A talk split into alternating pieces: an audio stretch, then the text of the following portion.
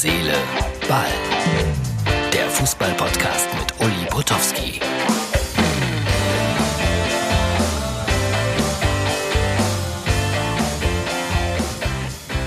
Hallo, Herz, Seele, Ball, Freunde. Das ist unsere Ausgabe für Montag. Ja, das war ein irrer Sonntag, ein irrer TV-Sonntag für mich. Äh, ihr seht's, ich bin noch im Trainingsanzug sozusagen unterwegs, weil ich äh, wirklich fast den ganzen Tag über äh, TV geschaut habe. Das ist so anstrengend. Angefangen mit dem Doppelpass, dann zweite Liga, dann Schalke, dann Leverkusen. Brrr, bin froh, dass es jetzt vorbei ist. Ja, aber es war ein, ein ereignisreicher Tag. Marc Uth, das steht über allem, als er in Augsburg ohnmächtig auf dem Rasen lag. Da wurde wieder einmal klar, wie, wie unwichtig eigentlich Fußball ist und wie irrelevant all unsere Kommentare und unsere Aufgeregtheiten sind, wenn da einer am Boden liegt und man das Allerschlimmste fast befürchten muss.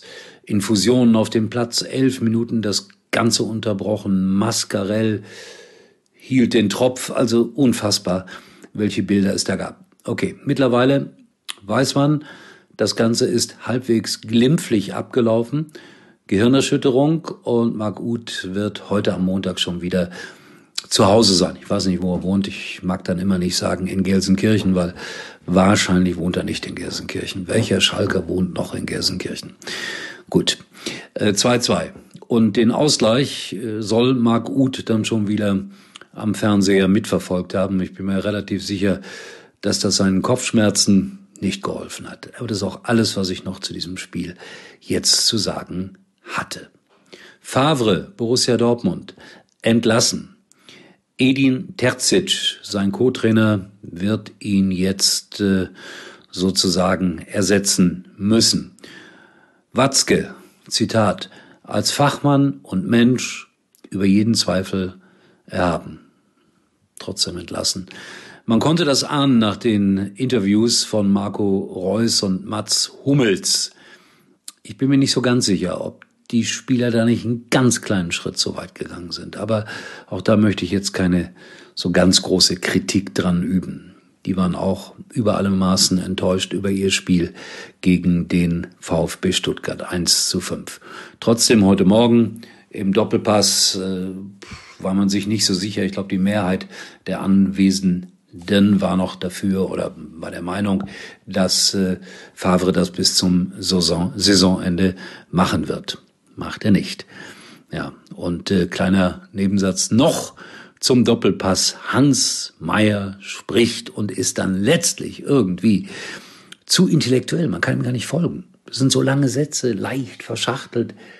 Ich glaube, dafür muss man wirklich die Fußball-Universität besucht haben, um äh, das alles zu verstehen.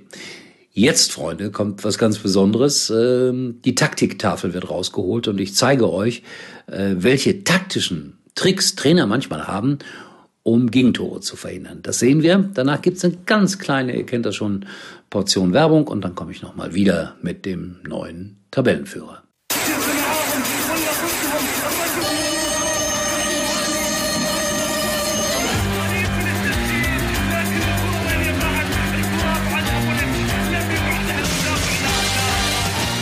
Lieber Paul Ripke, würde es Ihnen etwas ausmachen, wenn Sie sich bitte etwas anziehen? Wir wollten doch Weihnachtsshoppen gehen. Lieber Joko Winterscheid, würde es Ihnen etwas ausmachen, wenn Sie sich bitte wieder ausziehen und uns einen Kaffee machen? Ich öffne schon mal die eBay-App. Da finden wir alles, was wir für unsere Lieben brauchen. Egal ob brandneue Produkte oder ganz besondere Einzelstücke. Ob brandneu oder besonderes Einzelstück, finde bei eBay alles, um Wünsche zu erfüllen. Kaufen, verkaufen, eBay.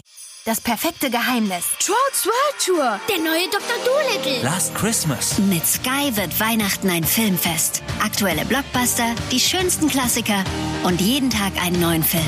Hol dir die neuesten Filme und besten Serien. Ab 22,50 monatlich. Jetzt auf sky.de. Und der neue Tabellenführer heißt Bayer Leverkusen. 3-1 gewonnen gegen Hoffenheim. War ein gutes Spiel. Hoffenheim, zwei Platzverweise. Oh Gott, oh Gott. Die müssen, glaube ich, jetzt drei Spieler gegen Leipzig ersetzen. Am Mittwoch zwei, äh, weil sie gelb-rot gesehen haben und einer die fünfte gelbe Karte. Und ich bin da. Jetzt suchen wir immer Halbzeitgäste, mit denen, denen wir sprechen können. Hätten wir drei zur Auswahl, weil sie nicht spielen können. Bin gespannt, ob einer von denen Lust hat, da zu stehen und ein bisschen was über die eigene Mannschaft zu sagen.